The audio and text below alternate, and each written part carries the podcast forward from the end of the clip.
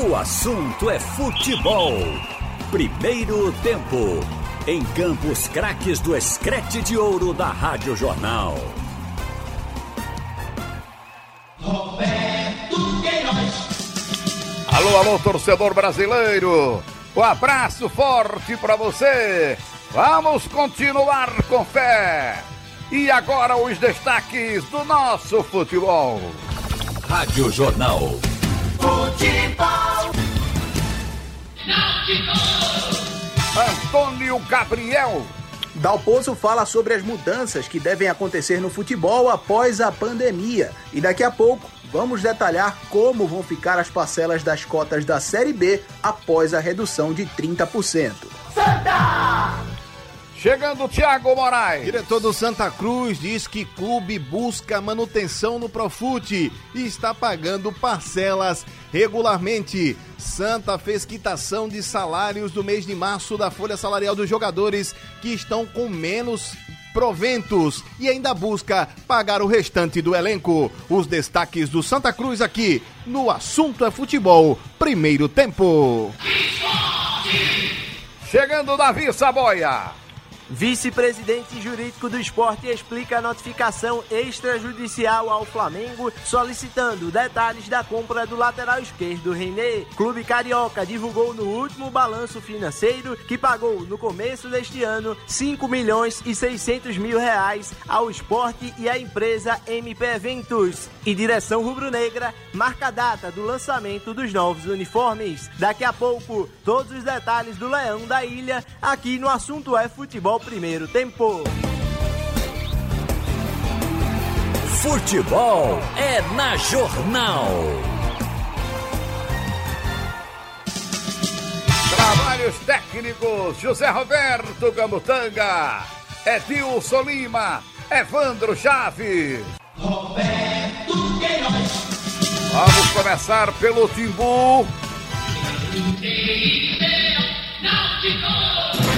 Contando tudo do Náutico, Antônio Gabriel. Boa tarde para você, boa tarde para quem tá ligado aqui na Rádio Jornal e o técnico Gilmar Dalpozo já prevê como ficará o futebol após a pandemia do novo coronavírus e quais dessas mudanças devem afetar de fato o dia a dia do Clube Náutico Capibaribe. Vamos ouvir. Quando o futebol voltar ativa de novo, a, talvez a maior diferença que nós vamos sentir é em relação ao torcedor. Se caso fizer os jogos sem a presença do torcedor, é, nós vamos sentir muita falta do, do torcedor no campo, em especial o, o torcedor do, do Náutico. É, então essa é a grande, a grande diferença. Em relação aos jogos, a sequência de jogos, é um cenário que, que a gente vai poder se posicionar só quando voltar. Em relação também ao protocolo, é, existe um protocolo dos clubes, da, da, da FIFA e da CBF, que todos os clubes vão ter que seguir, seguindo as recomendações, né?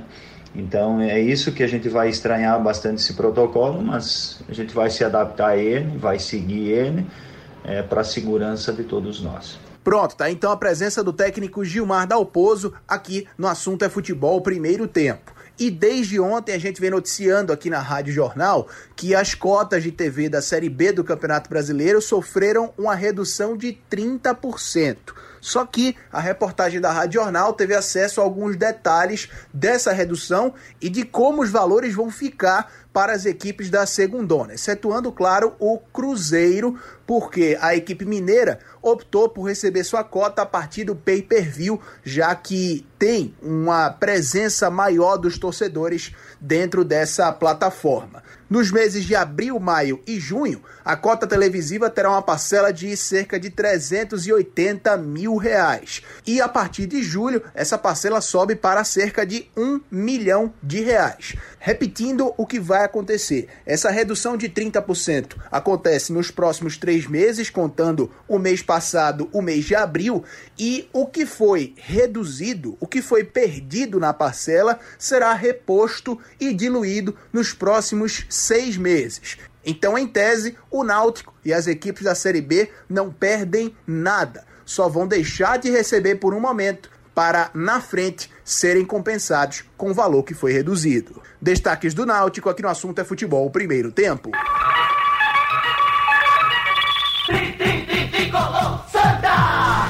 Alô, alô, Thiago Moraes. Alô, Roberto Queiroz. Boa tarde para você, boa tarde para quem acompanha. O assunto é futebol primeiro tempo aqui nas ondas da Rádio Jornal. Pois bem, Roberto, o Santa vive aí um momento complicado, uma realidade de estar buscando recursos e, claro, tentando desbloquear algumas verbas que ainda não foram desbloqueadas para poder pagar os jogadores, principalmente o departamento de futebol. A boa notícia, claro, é aquele apoio da torcida, comprando kit de máscaras e também os ingressos para o jogo virtual, e já deu para pagar os funcionários do setor administrativo e também as operações das lojas da marca Cobra Coral, a marca própria do Santa Cruz. O problema é o departamento de futebol. Mas ontem, aqui no Bola Rolando, conversando ao vivo com o diretor de futebol do Santa, o Fred Dias, ele explicou algumas coisas importantes.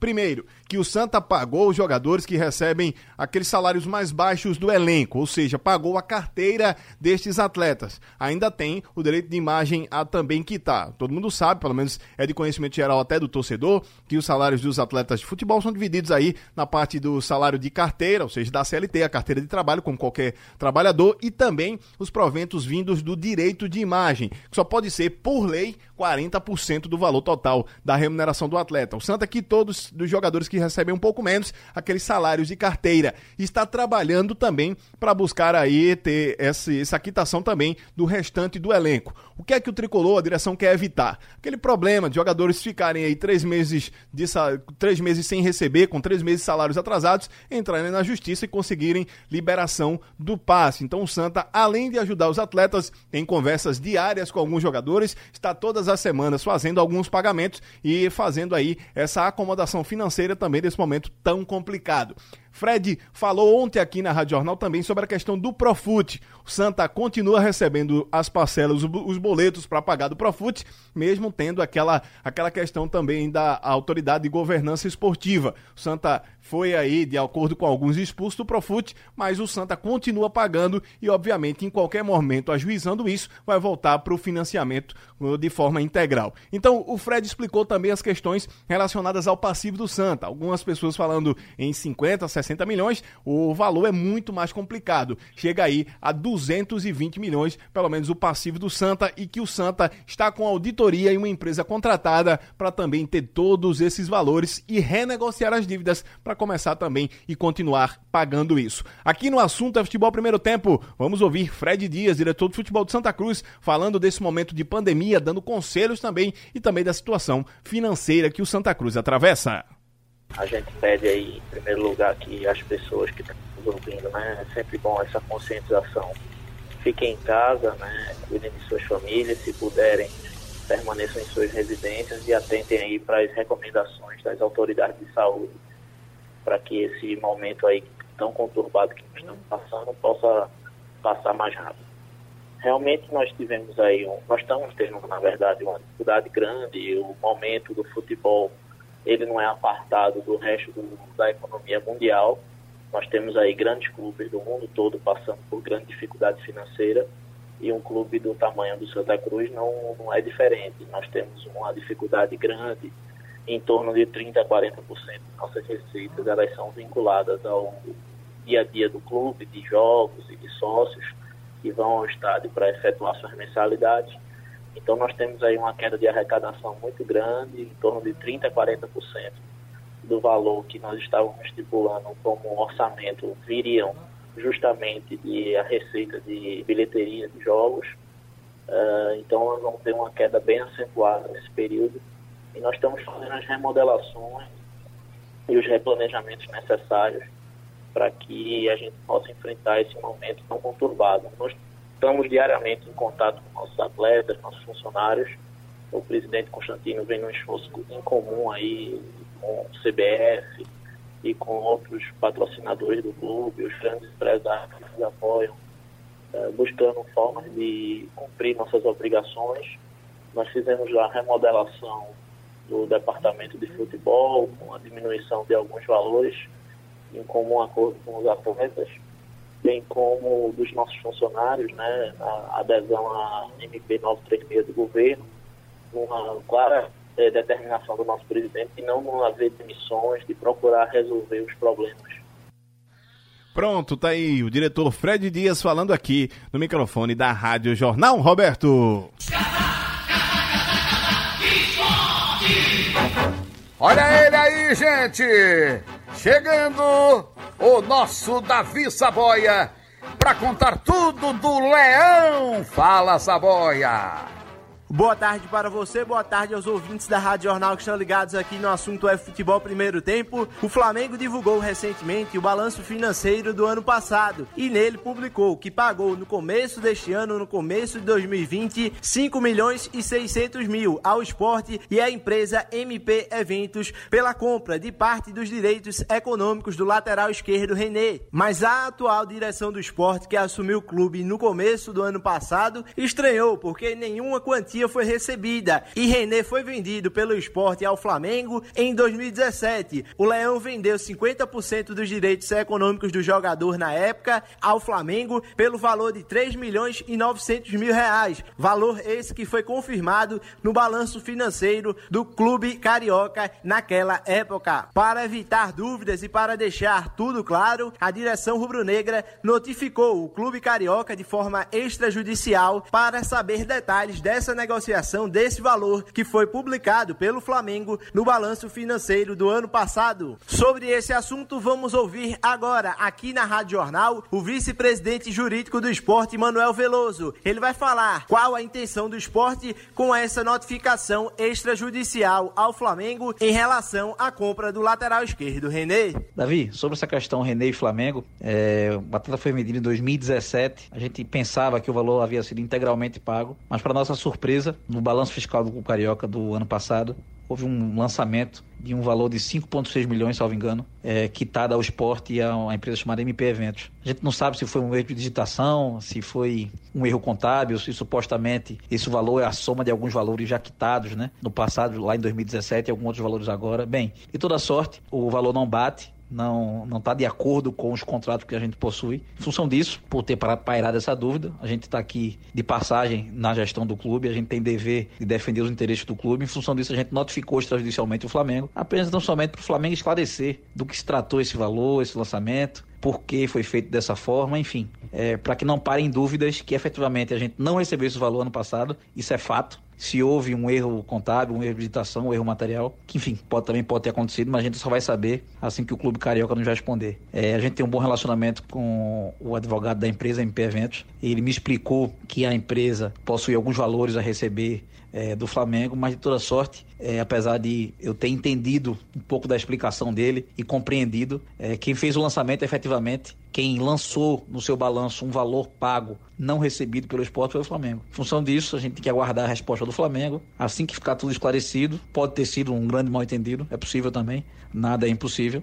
Assim que a gente tiver esse esclarecimento, é, a gente volta a procurar vocês e para esclarecer para os nossos sócios, nossos torcedores, nossos conselheiros como se deu isso mas mantendo sempre a transparência exigida pelo presidente e, enfim, na medida do possível. E esclarecendo e sem deixar nenhuma dúvida pairando no ar. É isso aí. Esse foi o vice-presidente jurídico do esporte, Manuel Veloso, falando aqui no assunto é futebol primeiro tempo. E para finalizar o noticiário do esporte, uma última informação. Os novos uniformes em parceria com a empresa Umbro serão lançados no dia 30 deste mês de maio. Serão divulgados os padrões número 1 e 2. O principal, que é tradicionalmente vermelho e preto, e o reserva, que é a cor predominante, é o branco. A direção rubro-negra precisou precisou mudar a estratégia inicial de comercialização para poder se adequar à realidade atual da sociedade que vive um momento de quarentena, de isolamento social para evitar a proliferação da pandemia do novo coronavírus. A pré-venda já está acontecendo por meio do site oficial da loja Casado Esporte, que é a loja oficial do clube,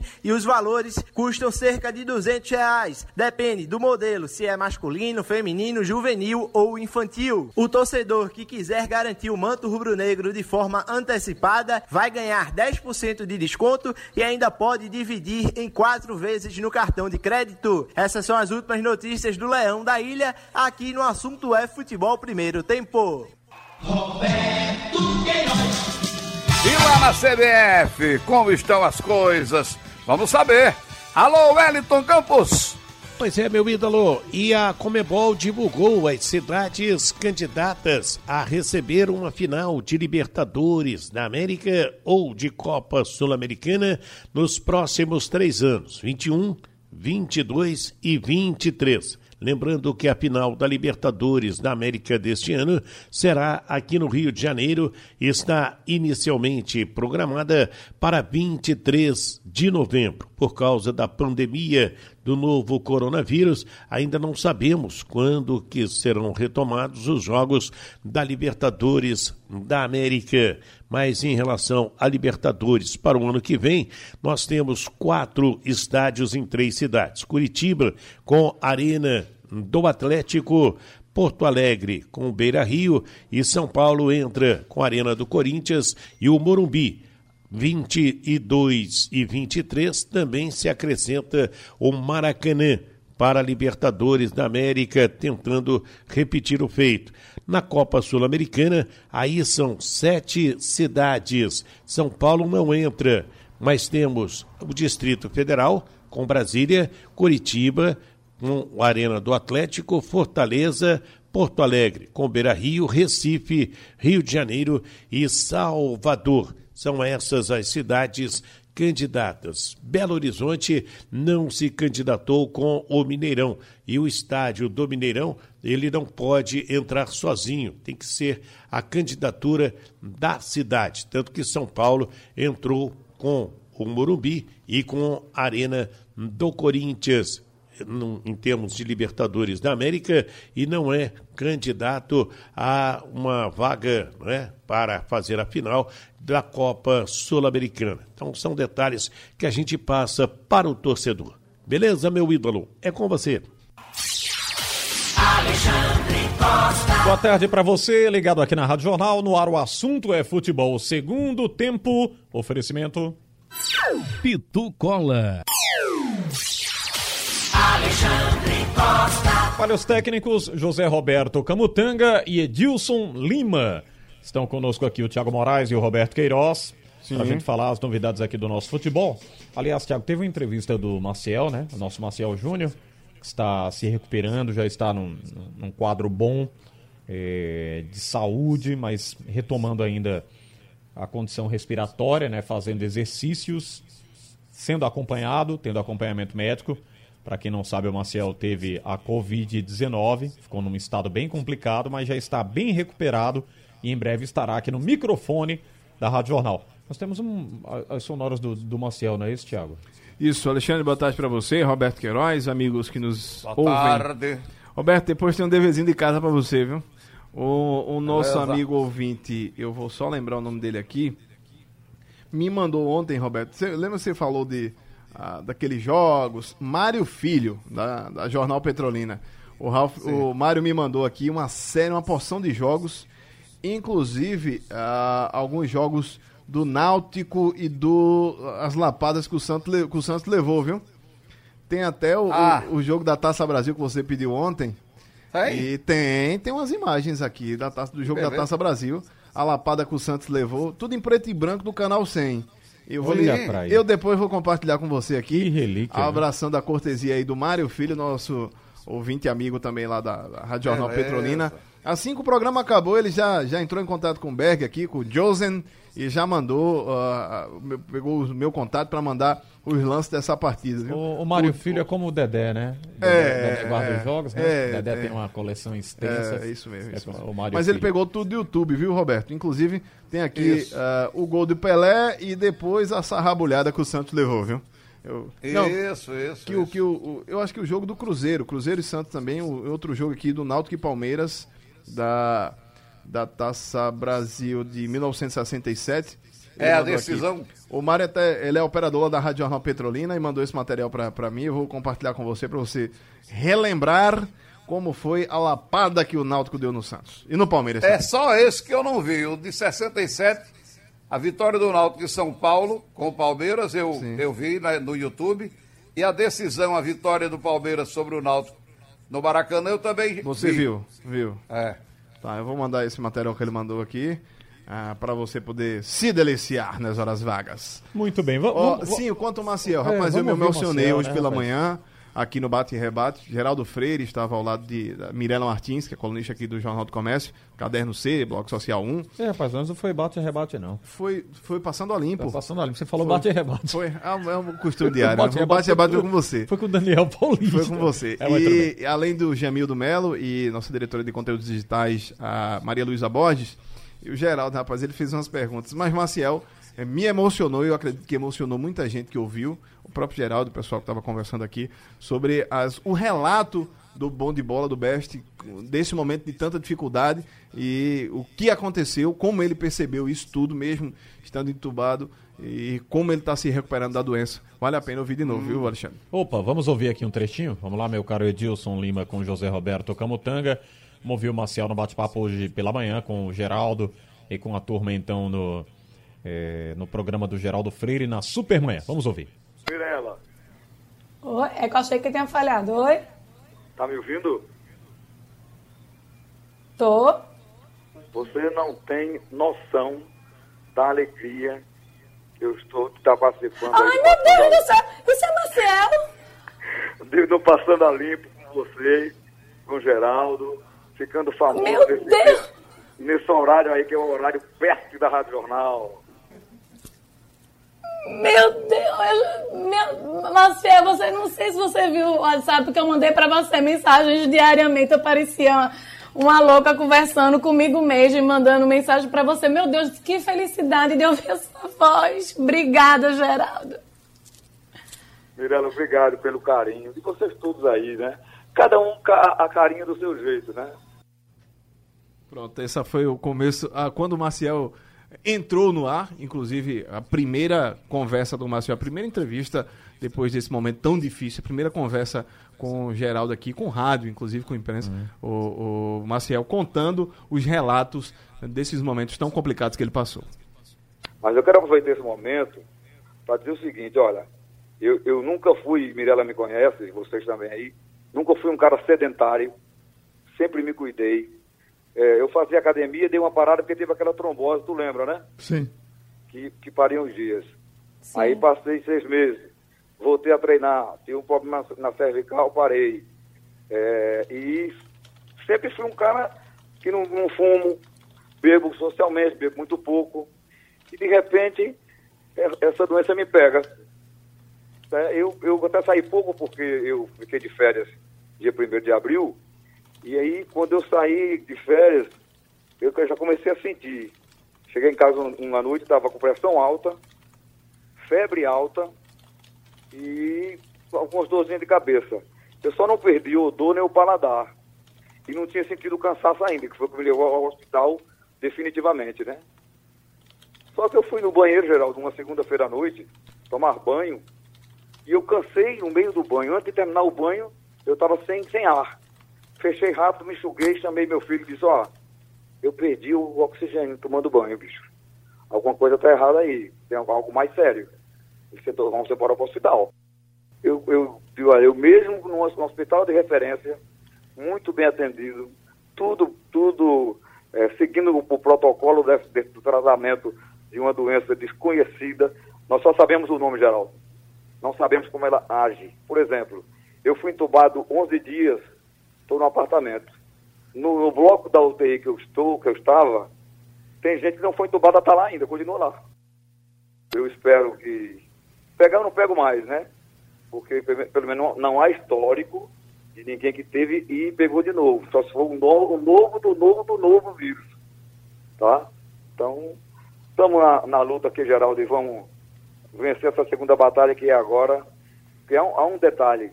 Quando você volta é, você e, muda a maneira de respirar, tem que respirar pausadamente, tem que expandir o pulmão novamente, porque o meu atrofiou parte, né?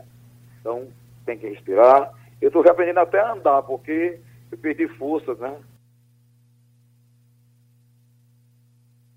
Muito bem. É... Pronto, os trechos aí, alguns trechos. Lembrando que o, quem quiser ouvir a entrevista na íntegra, completa, do jeitinho que foi, está no site da Rádio Jornal, no radiojornal.com.br. Você encontra lá a entrevista completa de Marcial Júnior a Geraldo Freire hoje no Passando a Limpo. Passando a Limpo, exatamente. Entrevista emocionante. o relato do Maciel Júnior. E para quem não acredita, né, preste atenção aí na fala do Maciel, ainda com dificuldade para se comunicar, é, retomando ainda as condições de, como ele falou, de respiração, de, de é, enfim, os exercícios, ele está passando por todo o período aí de fisioterapia para que possa voltar, ainda está no, sendo acompanhado no hospital, vai para casa depois e, obviamente, tentar retomar a, a, atividade, a rotina, mas com muita dificuldade o, o, o Marcial Júnior. Então fica essa, essa grande lição né, para as pessoas e, e, esse relato emocionante do Maciel. Bem, 1h38, vamos entrar aqui no nosso futebol também para comentar um pouquinho as coisas do nosso futebol. E essa, esse relato aí do diretor de futebol do Santa Cruz, né, Tiago?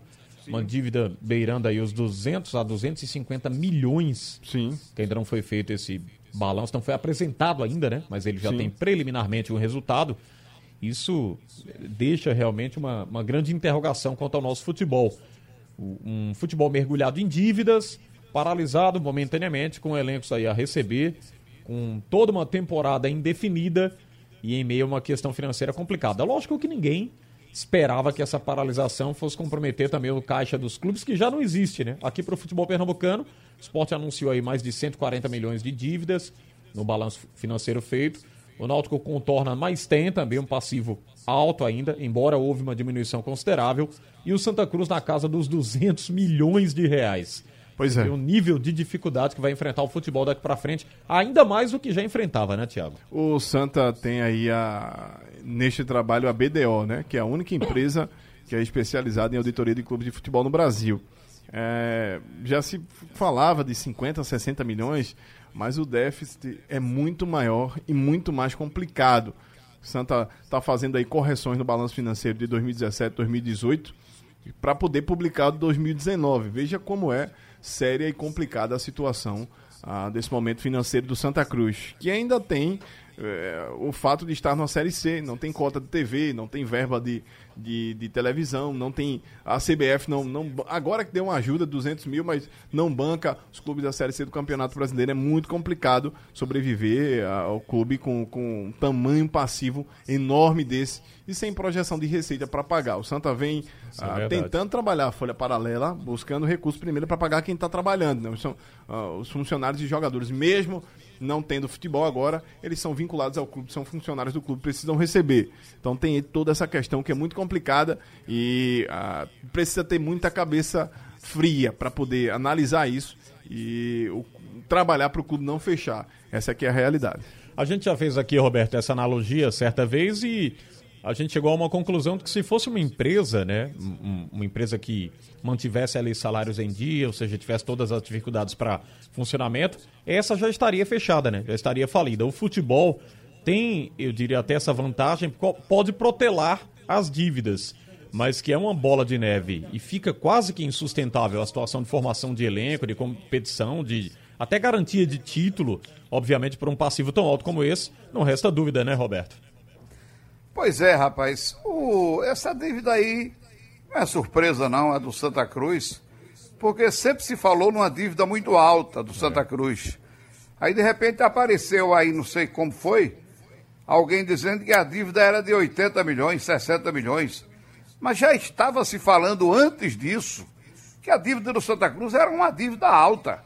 Que a do Náutico a mesma coisa. Aliás, a do Náutico era até menor, de repente subiu de uma forma astronômica. O esporte era quem tinha uma dívida menor, agora já aparece com uma dívida de 140 milhões. Isso chama-se é desorganização dos clubes.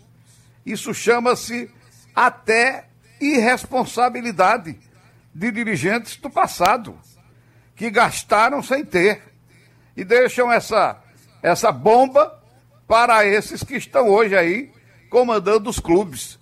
É uma, é uma desorganização muito grande. Os clubes, eles. Agora eu pergunto, será que eles vão aprender a, a parar essa, esse sangramento, essa dívida, essas dívidas, elas vão parar de crescer? Os clubes vão entrar no arreal? Eu estou perguntando, entendeu? Será que vai haver alguém com a percepção para fazer um trabalho para estacionar essa dívida, diminuir essas dívidas entendeu? E não fazer mais, não crescer, não aumentar. Porque, olha, há uma ilusão na cabeça de muita gente. Não, o clube de futebol não fecha. Não fecha, mas vai a, vai a uma situação igual a, a outros clubes que nós já vimos aí. A Portuguesa de Desportos era um clube organizado, um patrimônio, um belo patrimônio ali. Quem foi muito a, a, ao Canindé ver aquela, aquele belo patrimônio da Portuguesa, um ginásio, um estádio para 18, 20 mil pessoas, numa localização excepcional ali em São Paulo. A Portuguesa acabou-se praticamente. Aí você fica pensando, não, mas não vai acabar. Santa Cruz e Náutico Esporte são clubes com 100 anos. Você pensa que não vai acabar? Pensa que não vai, não vai entrar também numa, numa situação igual à portuguesa? Daqui a pouco não tem mais condição de, de pagar, de receber dinheiro e tudo. E, aliás, já há uma situação muito grave, né? Porque o, os clubes, eles, eles ganham e já passam a metade para para a justiça, porque tem que pagar realmente. Não pode ficar sem parar de pagar. Então, o, é uma situação que eu acho que hoje, os dirigentes de hoje, eles têm que dar um, encontrar uma maneira de consertar essa irresponsabilidade que foi feita. A do esporte é bem recente. É bem verdade. recente. É verdade. É? Aliás, vejam só que contraste. Eu não estou comparando aqui, longe de nós, é, tentar fazer uma comparação com o futebol lá do Barcelona, do Real, do, do, futebol inglês, né, que hoje efetua as maiores contratações do futebol mundial. Mas vejam só, Thiago Moraes e Roberto Queiroz, e amigo ouvinte aqui da Jornal. Enquanto se divulga uma dívida de 200 milhões de um passivo de um clube aqui para nós, pernambucanos, só para que vocês tenham uma ideia, o Barcelona, em meio a essa pandemia aí, está interessado em uma joia do Bayer Leverkusen, avaliada em 628 milhões de reais. É, passando aqui para nossa moeda. Trata-se do meio atacante Kai Havertz. Ele está no. Qual é o clube dele? Ele é do Bayer Leverkusen, da Alemanha. Isso. E o Barcelona, Roberto, tá querendo comprar esse rapaz aí, tá interessado nele. Ele vale hoje, tá avaliado no mercado futebolístico, colocando a linguagem aqui do futebol, 628 milhões de reais. E ainda o Barça que fez proposta de redução salarial dos milionários lá do, do elenco. Né? A gente já conhece a realidade. Mas para um clube que está interessado em contratar um cara que custa 628 milhões, será que tá tem preocupado dificuldade? com caixa, né? Não, tá preocupado, né, com, a, com, Ah, com mas o, o Barcelona tem, se eu não me engano, 130 mil, 150 mil sócios, pagando religiosamente em dia. Os ingressos dos campeonatos são vendidos antecipadamente, são carnês. Então, faturamento garantido. Aqui, lamentavelmente, a gente tem aí o Santa Cruz com 5 mil sócios. Olhe, olhe. O esporte tinha 40, já teve uma queda. O Náutico tem seus 8 mil sócios.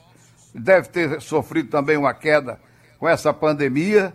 Então a situação é, é muito diferente Entendeu? É, o Barcelona pode. Quem pode, compra. É verdade. Quem não pode, fica olhando de longe como a gente tá.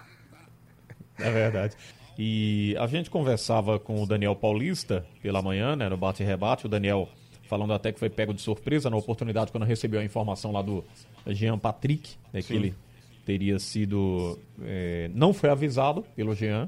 Estava acompanhando, monitorando o elenco de longe, acompanhamento aí dos trabalhos, dos treinos que cada um está fazendo é, em suas respectivas residências, cada um se preparando nas academias particulares fechadas, né? Porque tem academia, tem atleta que tem uma academia só para ele à disposição, logicamente com um, personal, um preparador físico. E o Daniel estava acompanhando essa movimentação à distância.